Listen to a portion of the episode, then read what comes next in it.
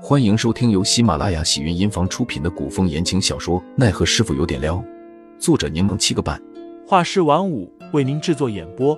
一场古言爱情、官场恩怨的大戏即将上演，欢迎订阅收听。第一百五十三章，宁后如何上？这有何好怕的？监亭司的狗虽然只是狗，但也隶属于监亭司，而监亭司只听命于皇城。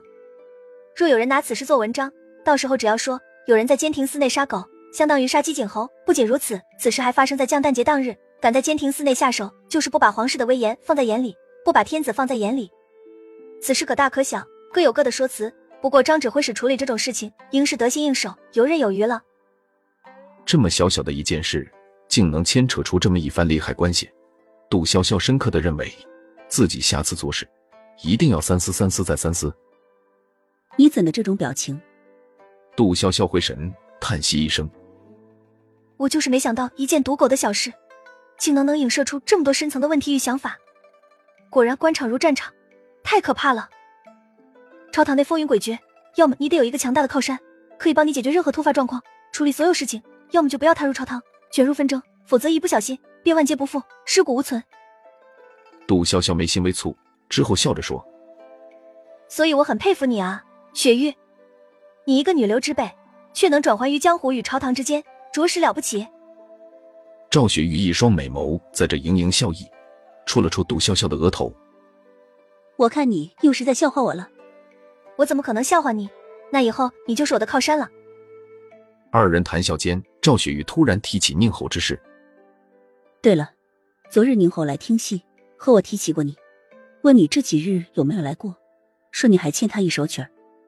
杜潇潇嘴角抽了抽，他明明给对方唱过曲儿，好吗？虽然没唱几句，就被他拔剑疼的昏了过去。他怎么还记着这一茬啊？赵雪玉笑笑，宁侯这人虽然外界评价褒贬不一，但从相处下来，我觉得他倒是挺随意、和好相处的一个人。宁侯天皇贵胄，身份尊贵，既然提起此事，你还是早些做出回应比较好。更何况他上次还救过你。你既然答应过他为他唱一首曲儿，那便不要食言，免得得罪宁侯。赵雪玉只知宁侯上次阻拦丁一坤，避免自己受辱，并不知他中箭落入侯府，被宁侯所救。杜潇潇自然也没有多说，他微笑着应道：“我知道了。那宁侯大概什么时候会来听雨轩？风鸣改良了新曲，由黄莺演唱，大概明日傍晚，宁侯会入听雨轩听曲儿。好的。”我明日傍晚再来。杜潇潇回去的路上，还在想着刚刚发生的事情，却差点撞上人。一抬头，发现正是林寒。一开始，杜潇潇还在为自己奇奇怪怪的情绪而烦闷，本想着逮着林寒就要问清楚他今天究竟是在见谁。可经历过一上午发生的事情之后，杜潇潇发现，相较于他那莫名其妙的情绪。他更该关注和重视的应该是张启忠还有宁侯。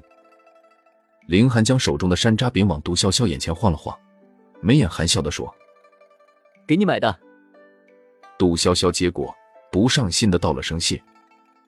林寒低头看了看杜潇潇，问：“怎么了？”我上午遇到张启忠了。林寒笑意敛去，忙问：“发生什么事了？他与你说什么了？”杜潇潇摇头，情绪低迷。到底怎么了？杜潇潇这才将今日发生的种种告知凌寒，并说道：“都怪我只图一时痛快，却让其他人代我受苦。那两条恶犬伤人无数，杀了他们，反而保护了更多的人，避免了再次发生悲剧。”凌寒见杜潇潇表情依旧沉重，摸了摸他的头，安慰道：“既然你说张屠户家附近守着暗卫。”那便说明张启忠拿他们来钓鱼，那他们一家现在反而是安全的。我们能做的，便是不要出现在张屠户家门前，与他们有所牵扯，以免引人怀疑，否则说不定还会给他们带来危险。杜潇潇点头，但心里还是很不好受。二人沉默的往回走。归程中，杜潇潇突然问凌寒：“你觉得宁侯可信吗？”凌寒问：“为何突然问这个问题？”杜潇潇想，赵雪玉说的对，若是涉足朝堂，那他必须有一个强大的靠山，可以帮他抵挡明枪暗箭，解决不必要的麻烦。听众老爷们，本集已播讲完毕，欢迎订阅专辑，投喂月票支持我，我们下集再见。